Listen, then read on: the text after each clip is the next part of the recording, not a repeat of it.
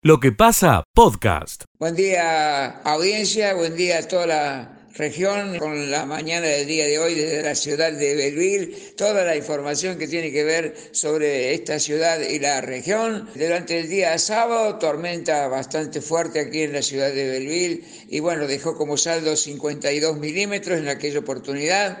Ahora hace 18 grados de temperatura y se prevé una máxima de 29 para el día de hoy. Mientras tanto que la vacunación aquí en la ciudad se está realizando a través de Ciudadano Digital a todas aquellas personas que lo han hecho todavía en, este, en su tiempo y forma, se vacuna a todos, niños de 3 a 11 años también, todo con el CD correspondiente, es decir, la autorización. Mientras tanto que se vacuna también el personal policial y de salud pública. Bien, en la madrugada de ayer se registraron dos hechos de agresiones con jóvenes a la salida de dos locales bailables, uno con una denuncia judicial por lesiones, dos femeninas entre sí, eh, bueno, tuvieron una riña que arrojó como saldo personas que están demoradas en este sentido. Es todo por el momento, volvemos si la información así lo requiere, Miguel, y hasta luego. Escucha lo mejor de lo que pasa. Muy buen día, el gusto de saludarlos desde Villa Casubi. Orgullo en el Teatro Real. Con mucha emoción vivimos el crecimiento del coro y la orquesta municipal, como así también de la Escuela de Creación y Danza.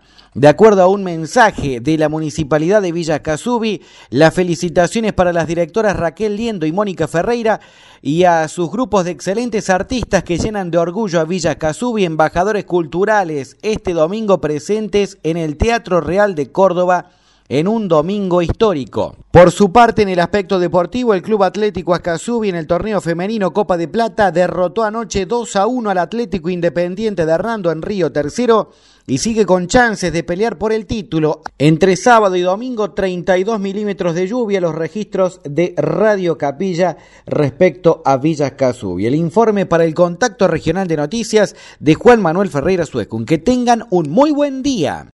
Escucha lo mejor de lo que pasa. ¿Qué tal? ¿Cómo te va? Muy buenos días. Un fatal accidente se produjo este último fin de semana en Justiniano Pose. En las primeras horas del domingo, un joven de 24 años, que sería oriundo de Ordóñez, chocó contra un poste del alumbrado público cuando se conducía en su motocicleta y perdió la vida al instante. El desgraciado hecho ocurrió en la Tablada y Colón y las causas aún no se han logrado establecer. Por otro lado, quedó inaugurado el Centro Cultural de Justiniano Pose el centro funcionará en la estación del ferrocarril, que fue restaurada. Además, en el mismo predio se instalaron una serie de containers ensamblados donde van a funcionar los talleres culturales que se desarrollan en el marco del municipio. Y contiguo a ese lugar donde antes había una playa de estacionamiento privada, ahora construyeron una mini ciudad con los edificios públicos más importantes, con las calles, con las normas de tránsito, donde los niños pueden jugar. Además, en el evento se presentaron ante el público los alumnos de la Academia de Danza, Guitarra, Canto, Piano y Batería que funcionan en el marco de los talleres culturales de la Municipalidad de Justiniano Pose. Desde Justiniano Pose, Radio Sudeste, informó Adrián Leonardi. Escucha lo mejor de lo que pasa. Comienzo de semana, ¿cómo estás, Marcelo? ¿Qué tal, Miguel? ¿Cómo le va? Buen día. Buen día para usted, buen día para toda la gran audiencia de la radio. Hablamos de un hecho, en realidad, del Palacio de Justicia. Bueno, la Cámara del Crimen dispuso eh, que para la jornada del lunes 20 de diciembre se lleve a cabo el juicio a Rodolfo del Pino. Es por la desaparición de su ex mujer, Mariela Pesonar, que desapareció en el año 2005. Del Pino está acusado de privación legítima de la libertad, agravado por el paso del tiempo. La fiscal, la doctora Juliana Companies, ha agravado la acusación de Del Pino. Primer informe en la mañana de hoy, bonita mañana, cielo totalmente despejado. Volvemos en el transcurso de la misma con más información. Escucha lo mejor de lo que pasa. Lo que pasa en el mundo económico. Licenciado Carlos Sellaro, buen día Carlos, ¿cómo estás? ¿Qué tal Miguel? ¿Cómo estamos? Bien, bien. Eh, a ver, el racionamiento de divisas, que escuché al presidente que me parece que dijo que tenía idea de levantarlo a eso. Eh, el tema de los eh, pasajes a, a crédito con tarjeta. ¿Dónde se debe inscribir la limitación en el uso de la tarjeta para la compra de pasajes que se anunció el viernes? ¿Cómo analizamos todo eso, Carlos, por favor? En realidad, eh, el Banco Central está racionando las divisas, en gran medida a la espera del acuerdo con el Fondo Monetario, que tranquilice el frente cambiario, que tranquilice al Banco Central en términos de la administración de, la, de los recursos. Y en ese contexto va tomando medidas, intentando, por supuesto, este marco de racionamiento de las divisas. El turismo está muy paralizado a nivel global, ¿no es cierto? Pero en realidad, de alguna manera, se va recuperando eh, ese proceso y en el uso de las tarjetas de crédito y las tarjetas en general de los argentinos que, que han estado viajando al exterior, desde enero hasta septiembre se habían ido unos 1.500 millones de dólares. eh, una cifra en condiciones normales del funcionamiento de la economía, una cifra que no dice nada, pero sí en el contexto actual donde el Banco Central intenta cuidar cada dólar de alguna manera, y por supuesto que se venía una aceleración de eso de cara a los próximos meses en función de este verano, ¿no es cierto? Bien. Donde más argentinos iban a empezar a salir. Entonces lo que decidió el Banco Central es poner un freno a eso, lo cual no quiere decir que alguien no pueda salir, porque hay otros mecanismos en realidad para salir del país y usar divisas en el exterior, pero esto es un mecanismo el que tomaron como decisión la semana pasada para poner un freno de alguna manera a eso y limitar la salida de argentinos al exterior en los próximos meses que gasten divisas que finalmente terminan saliendo o reduciendo las reservas del Banco Central.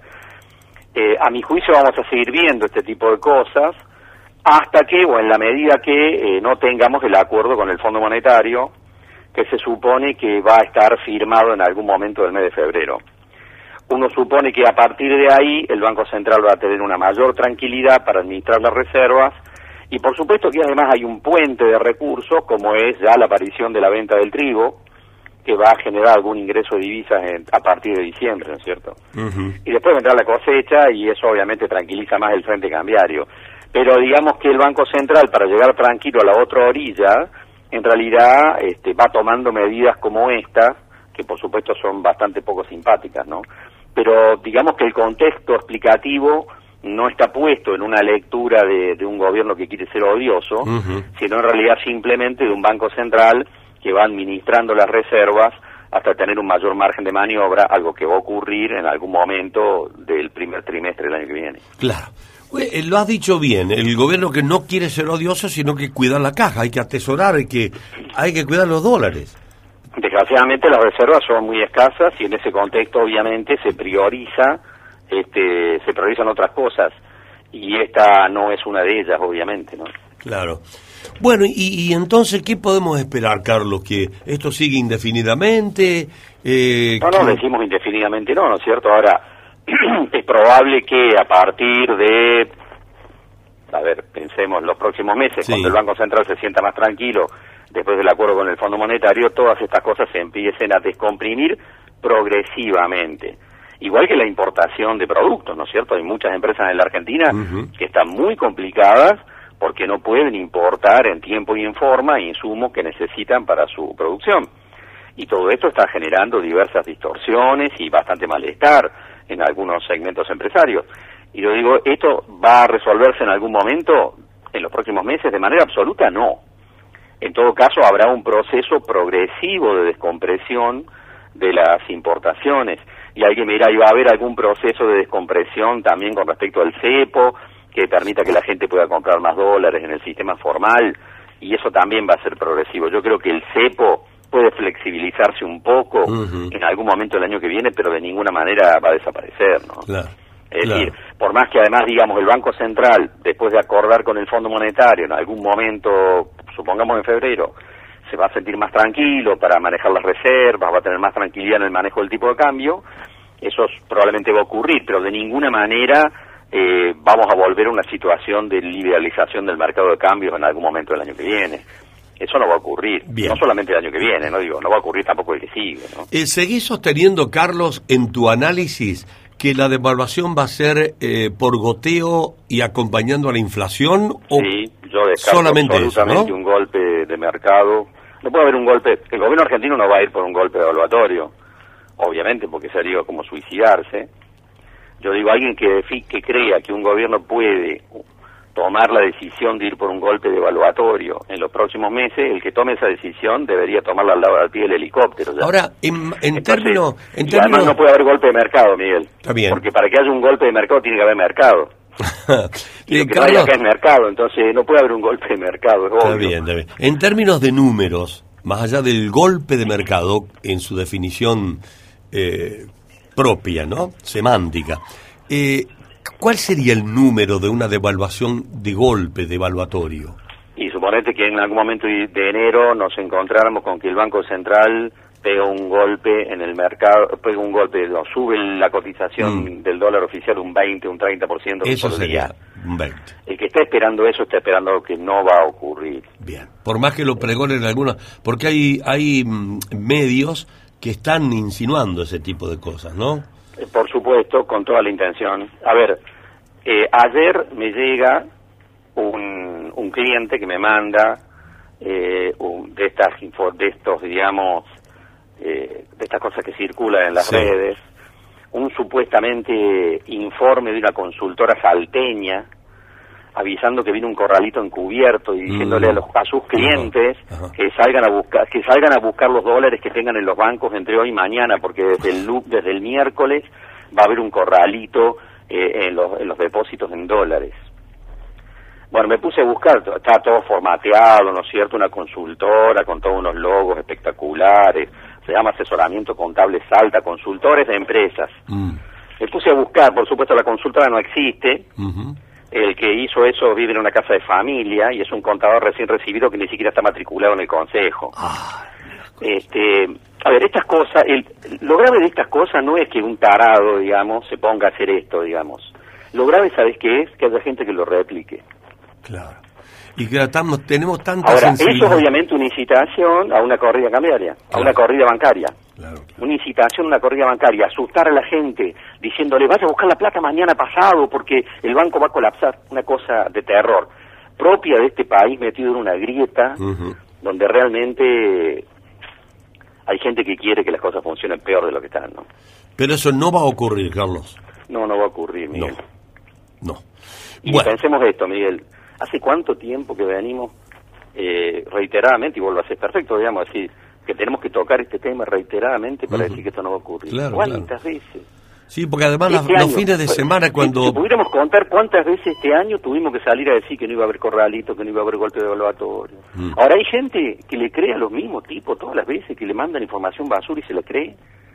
Porque la verdad es que hay gente que tiene predisposición para esto. es un tema psicológico, ¿no? Es psicológico, ahí está la definición. Eh, somos psicópatas económicos, o qué sé yo, no sé cómo definirlo. Bueno, Carlos, eh, muy útil lo de hoy y cada vez que hay un fin de semana un poquito más distendido, que alguna cosa desaparece de, eh, en los medios y hasta no solo en, en redes, sino también en Eh, algunos bueno, medios. Hay una cosa obvia, Miguel, que ocurre cada diciembre, ¿no es cierto? Cada vez que viene un diciembre, después de diciembre del 2001, hay gente que tiene algún interés en generar procesos de desestabilización en la Argentina. Escucha lo mejor de lo que pasa. Lo que pasa en el mundo económico. Licenciado Carlos Sellaro, buen día, Carlos, ¿cómo estás? ¿Qué tal, Miguel? ¿Cómo estamos? Bien, bien. Eh, a ver, el racionamiento de divisas. Que escuché al presidente que me parece que dijo que tenía idea de levantarlo a eso. Eh, el tema de los eh, pasajes a, a crédito con tarjeta. ¿Dónde se debe inscribir la limitación en el uso de la tarjeta para la compra de pasajes que se anunció el viernes? ¿Cómo analizamos todo eso, Carlos, por favor? En realidad, eh, el Banco Central está racionando las divisas, en gran medida a la espera del acuerdo con el Fondo Monetario, que tranquilice el frente cambiario, que tranquilice al Banco Central en términos de la administración de, la, de los recursos. Y en ese contexto va tomando medidas, intentando, por supuesto, este marco de racionamiento de las divisas. El turismo está muy paralizado a nivel global, ¿no es cierto? Pero en realidad, de alguna manera, se va recuperando eh, ese proceso y en el uso de las tarjetas de crédito y las tarjetas en general de los argentinos que, que han estado viajando al exterior, desde enero hasta septiembre se habían ido unos 1.500 millones de dólares. Eh, una cifra en condiciones normales del funcionamiento de la economía, una cifra que no dice nada, pero sí en el contexto actual donde el Banco Central intenta cuidar cada dólar de alguna manera, y por supuesto que se venía una aceleración de eso de cara a los próximos meses en función de este verano, ¿no es cierto? Bien. Donde más argentinos iban a empezar a salir. Entonces lo que decidió el Banco Central es poner un freno a eso, lo cual no quiere decir que alguien no pueda salir, porque hay otros mecanismos en realidad para salir del país y usar divisas en el exterior, pero esto es un mecanismo el que tomaron como decisión la semana pasada para poner un freno de alguna manera a eso y limitar la salida de argentinos al exterior en los próximos meses que gasten divisas que finalmente terminan saliendo o reduciendo las reservas del Banco Central. Eh, a mi juicio vamos a seguir viendo este tipo de cosas hasta que, o en la medida que eh, no tengamos el acuerdo con el Fondo Monetario, que se supone que va a estar firmado en algún momento del mes de febrero. Uno supone que a partir de ahí el Banco Central va a tener una mayor tranquilidad para administrar las reservas y por supuesto que además hay un puente de recursos como es ya la aparición de la venta del trigo que va a generar algún ingreso de divisas a partir de diciembre, ¿no es cierto? Y después vendrá la cosecha y eso obviamente tranquiliza más el frente cambiario. Pero digamos que el Banco Central para llegar tranquilo a la otra orilla en realidad este, va tomando medidas como esta, que por supuesto son bastante poco simpáticas, ¿no?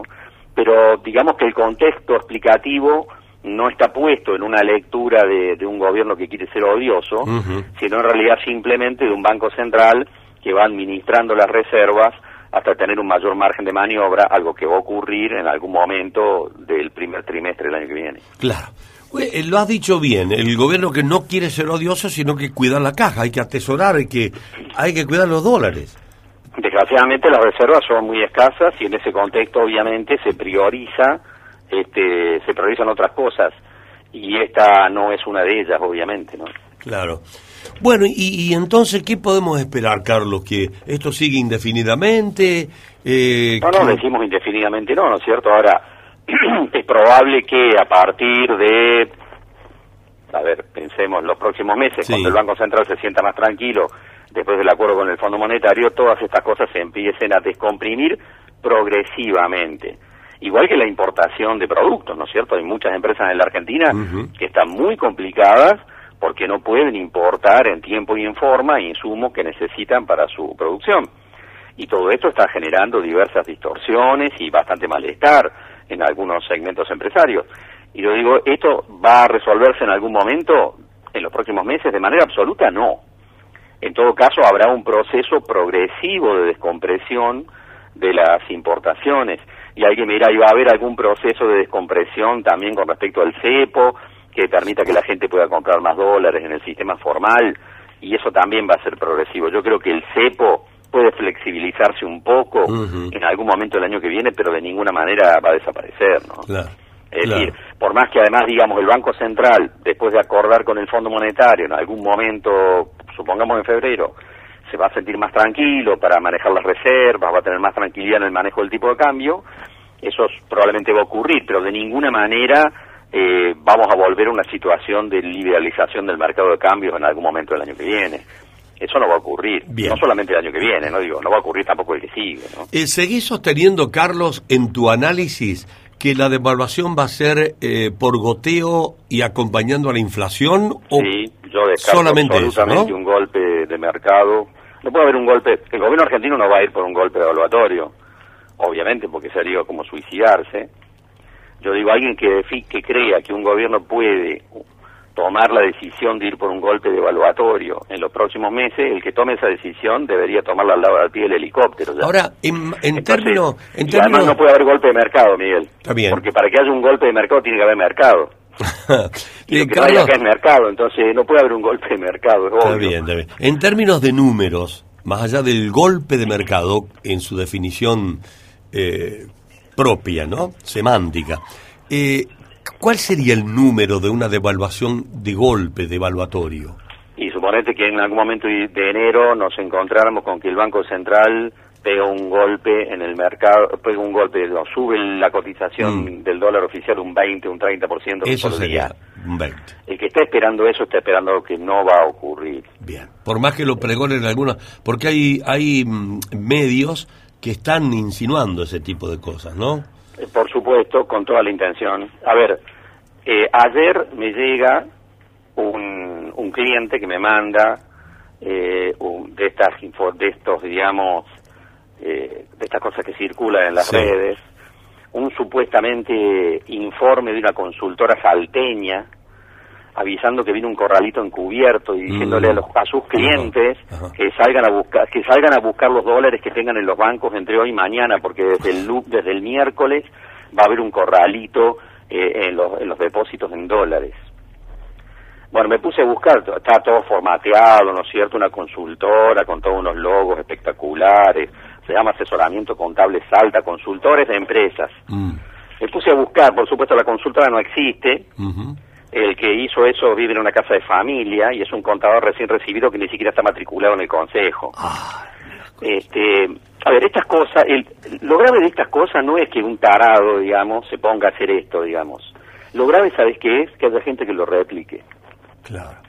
Y que estamos, tenemos tanta Ahora, eso es obviamente una incitación a una corrida cambiaria, a Claro. una corrida bancaria. Claro, claro. Una incitación a una corrida bancaria, asustar a la gente, diciéndole, vaya a buscar la plata mañana pasado porque el banco va a colapsar. Una cosa de terror, propia de este país metido en una grieta donde realmente hay gente que quiere que las cosas funcionen peor de lo que están, ¿no? Pero eso no va a ocurrir, Carlos. No, no va a ocurrir, Miguel. No. Y Bueno, pensemos esto, Miguel. ¿Hace cuánto tiempo que venimos eh, reiteradamente, y vos lo haces perfecto, digamos, decir que tenemos que tocar este tema reiteradamente para decir que esto no va a ocurrir? Claro, ¿Cuántas veces? sí, porque además Este los año, fines de pues, semana cuando... Si pudiéramos contar cuántas veces este año tuvimos que salir a decir que no iba a haber corralito, que no iba a haber golpe de evaluatorio. Mm. Ahora hay gente que le cree a los mismos tipos todas las veces, que le mandan información basura y se la cree. Porque la verdad es que hay gente que tiene predisposición para esto, es un tema psicológico, ¿no? Es psicológico, ahí está la definición. Eh, somos psicópatas económicos, o qué sé yo, no sé cómo definirlo. Bueno, Carlos, eh, muy útil lo de hoy y cada vez que hay un fin de semana un poquito más distendido, que hay alguna cosa desaparece de, eh, en los medios y hasta no solo en, en redes, sino también en Eh, algunos bueno, medios. Hay una cosa obvia, Miguel, que ocurre cada diciembre, ¿no es cierto? Cada vez que viene un diciembre, después de diciembre del 2001, hay gente que tiene algún interés en generar procesos de desestabilización en la Argentina. Escucha lo mejor de lo que pasa. En lo que pasa llega el especialista del tambo, José Yacheta. Desde todoagro.com, eh, desde la Expo Alfalfa de San Luis, José, por favor, buen día, feliz comienzo de semana. Buen día, Miguel. Feliz comienzo de semana para todos, para toda la gran audiencia de M930. Efectivamente, hemos trasladado la oficina de trabajo a muy cerquita de Villa Mercedes, concretamente en el kilómetro 718 de la ruta 8.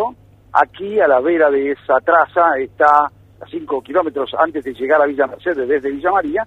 Hay un campo experimental de unas 500, 600 hectáreas, ya nos va a contar bien el responsable de este campo, donde se está desarrollando en este momento la Expo Alfalfa. Ha comenzado hace minutos la disertación de Sebastián Lavandeira, que es el titular de una empresa, yo diría bastante rara, infrecuente en el universo eh, federal argentino, que es una empresa de economía mixta, como el mercado de abasto nuestro, pero bueno, con fuerte participación del Estado, Ah, que ayuda vos, mira a vos, mira vos. ¿Y, qué tiene el 51 el Estado o 51 el No, privado? en este caso tiene una participación mayor, yo creo que es superior al 90%, Ajá. y después el resto lo acompaña con privado. Pero básicamente poco, aquí Miguel, esta empresa lo que va a ayudar es básicamente exportar lo producido acá. ¿Y lo producido qué es? En este espacio, mucha alfalfa que va creciendo año tras año, tiene cerca de 50.000 hectáreas en la provincia de San Luis, y acá hay un problema ambiental muy severo.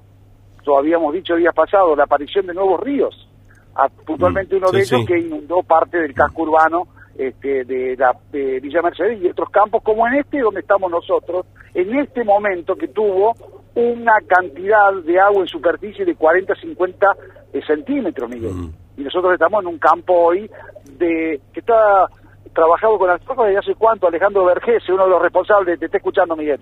Bueno, ¿cómo, ¿Cómo está? te va, Miguel? Buenos días. Hola Alejandro, buen día. No sabe qué gusto poder estar conversando de estas cosas que atañen a la producción y que tanto estimulan.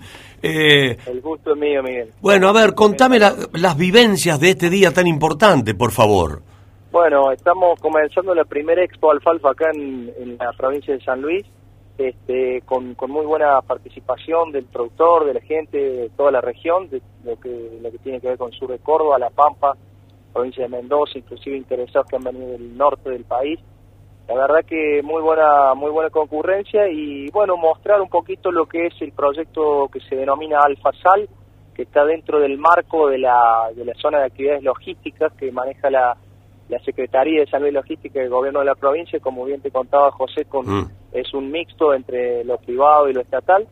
Y hoy eh, inaugurando lo que sería el campo experimental con los primeros cortes hace unos días de, de alfalfa, sembradas ahora en marzo de este año. Y bueno, para que puedan divisar lo- la- los productores y, y el público en general, cómo es lograr una alfalfa de exportación aquí en el semiárido. ¿Y cómo es esa alfalfa de exportación? Describímela un poquito para que la gente que escuche se dé cuenta que no es una plantita más que encontramos en las alfalfas de acá.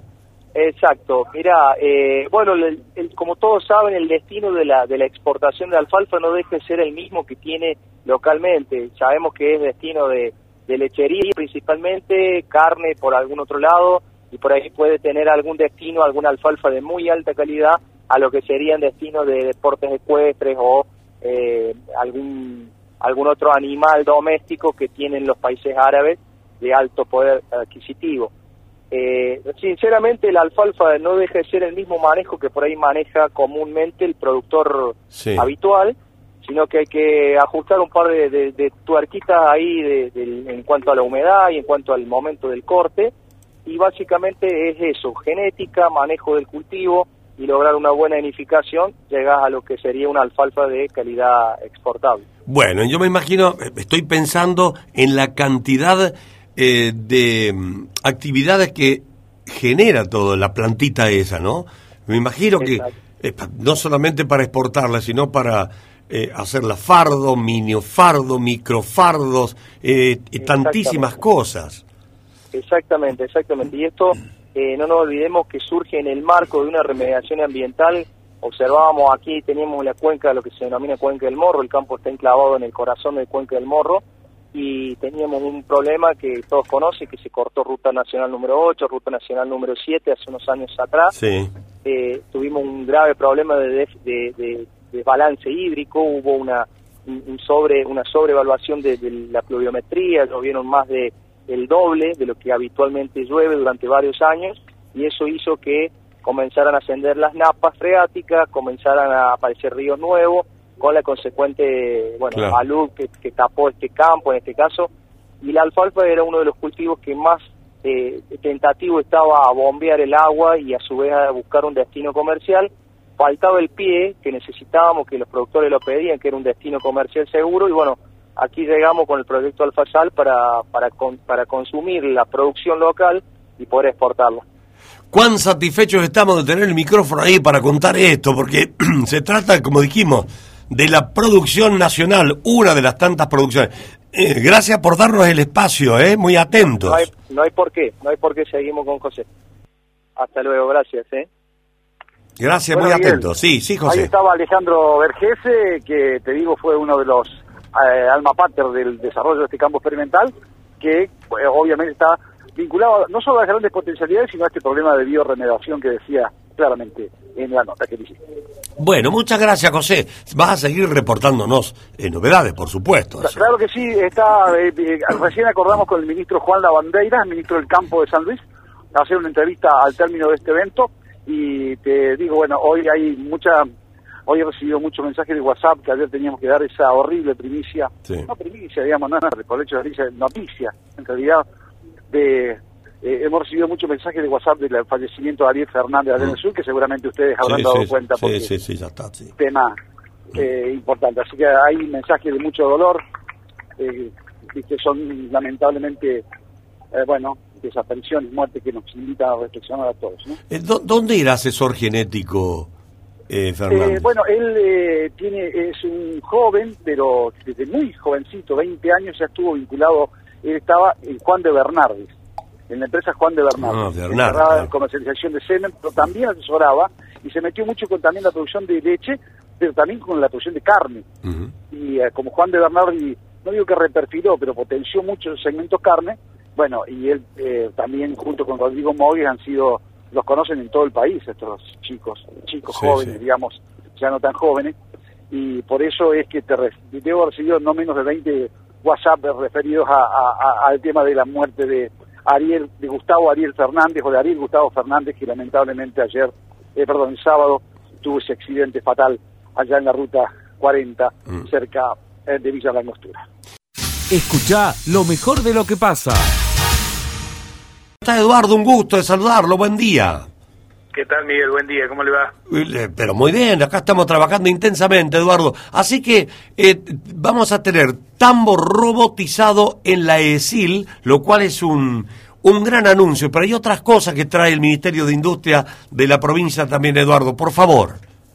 Dos cositas hicimos hoy que creo que son muy importantes. Una, la Escuela de Lechería hace un avance extraordinario en el mundo de la tecnología, que es eh, el tambo robotizado. La provincia en eso va a aportar este crédito a tasa subsidiada para hacer el galpón de 6.000 metros cuadrados que se requiere para que las 70 vacas puedan estar allí, eh, cerca de Cárcano, en un espacio cedido por el INTA, y que fundamentalmente todos los alumnos del FUNESIL puedan no solo tener hoy la industria láctea que tiene el FUNESIL, sino también el tambo robotizado en lo que se llama la industria 5.0. Y, y ahora acabamos de terminar en AERCA la presentación del Incubacor. ¿Qué, que qué, qué es el Incubacor, Eduardo? ¿Qué es?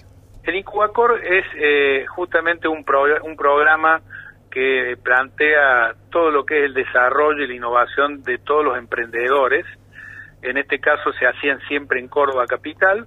Eh, yo tomé una decisión de que Incubacor a partir de ahora tenga sede en Villa María, tenga sede en Río Cuarto, tenga sede en San Francisco, la vamos a llevar también a Marco Juárez, porque si no solamente se incubo, se fortalece a los pequeños jóvenes empresarios que estaban en la ciudad de Córdoba y los del interior este, no tenían posibilidades. Bueno, hoy este, estamos este, anunciando, se presentaron 10 proyectos, la verdad que espectaculares los 10.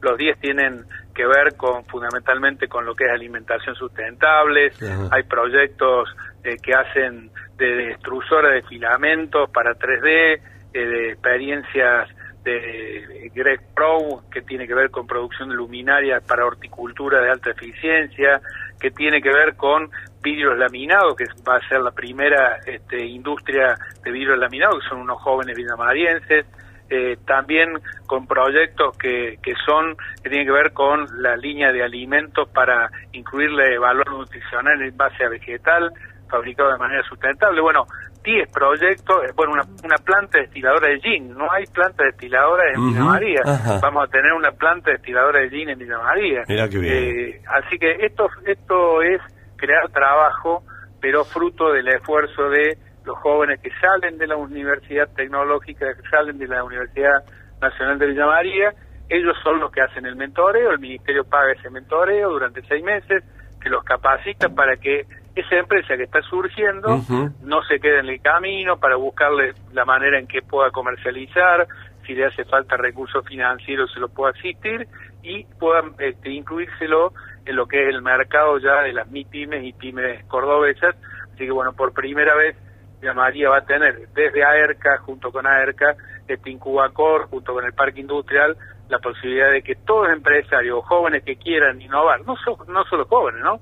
Si hay, en este caso se dio la particularidad que el 50% de las empresas presentadas son mujeres, el 50% son varones y son la mayoría, 9 de 10, son jóvenes. Así que la verdad, los jóvenes están muy este, en el filo de innovación, de la creatividad y esto hace que este, Córdoba siga siendo un faro productivo de la Argentina, demostrando de que cada vez más jóvenes, en lugar de irse, eligen quedarse en la Claro. Argentina y en Córdoba.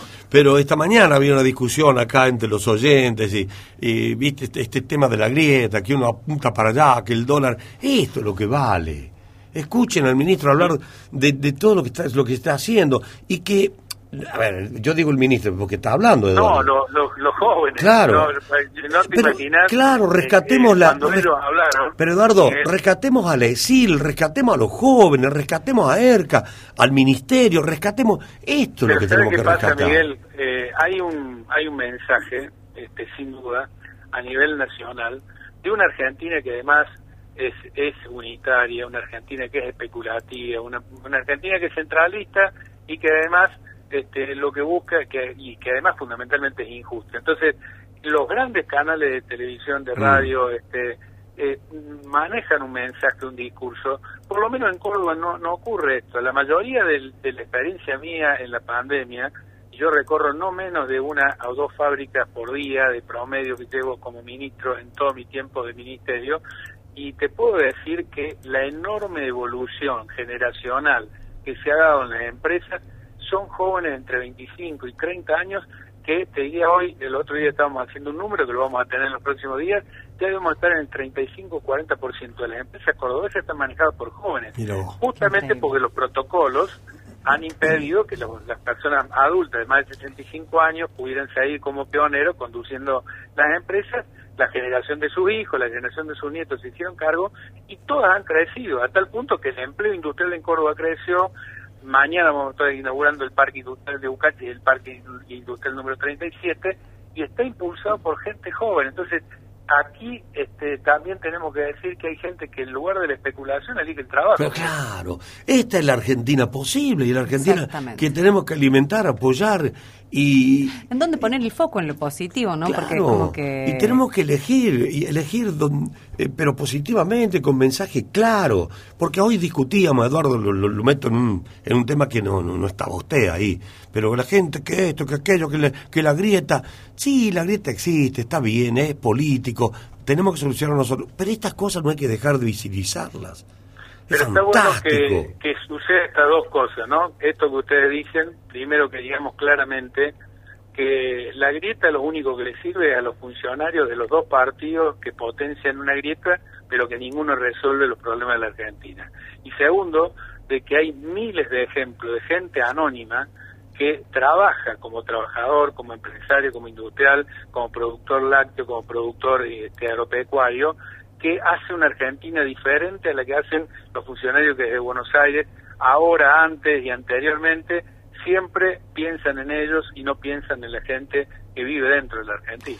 Bueno, me dice un oyente, hola, buen día, soy Elena, los estoy escuchando, al fin alguien que piensa coherentemente. Esto se soluciona creando fuentes de trabajo, no con planes, y ahora deben comenzar a funcionar para que estos planes pasen a ser manos de obras productivas. Dice, gracias por difundir, pero ¿cómo no vamos a difundir mensaje? Caramba. Sería, mira, bueno, Miguel, que ojalá que en los próximos días pudiera escuchar lo que escuché yo hoy atentamente durante más de una hora y media Ujú. a todos estos jóvenes, ¿no? Es increíble la energía que tienen chicos de 25, 27 años, chicas que, que tienen una magnitud de proyectos increíble. Eh, están, por ejemplo, una está trabajando en una, se llama Vale Vida, y es de idea basada en producir alimentos que se preparan y se cocinan entre 15 y 30 minutos, pero que eh, no hacen que pierdan el valor nutricional. El otro tiene que ver con lo que te decía, extrusora de filamento, otro tiene que ver, que ver con eh, una producción de luminarias para horticultura de alta eficiencia, que resuelve el problema de, los, de, de- de todo lo que es la- las verduras. Es decir, son gente de Villa María, niños jóvenes, jóvenes más que niños jóvenes de Villa María que están haciendo proyectos de grandes y que están haciendo lo que los grandes no fuimos capaces de hacer en todos estos años. Bien, eh, gracias Eduardo. Que- Escucha lo mejor de lo que pasa. Nos reunimos fundamentalmente para presentar los resultados que hemos obtenido con esta estrategia que hemos aplicado de atención primaria de la salud territorial, con una visión territorial en la vacunación. El 98% de los, de los villamarenses ya tienen una dosis, el 75.6 dos dosis y el 30% del personal de salud, el personal de riesgo y este, el personal esencial, ¿no? como este, policías, bomberos, está recibiendo la tercera dosis ya. Bien, bien. Y, y no se va a vacunar más en la UTN, ¿verdad? No, cerramos el gran vacunatorio de UTN y llevamos las, todas las vacunas en sus diferentes dosis a los 13 CAPS, en los horarios que los CAPS están abiertos a partir del 1 de diciembre. y en la asistencia pública este, de 7 de la mañana a 7 de la tarde.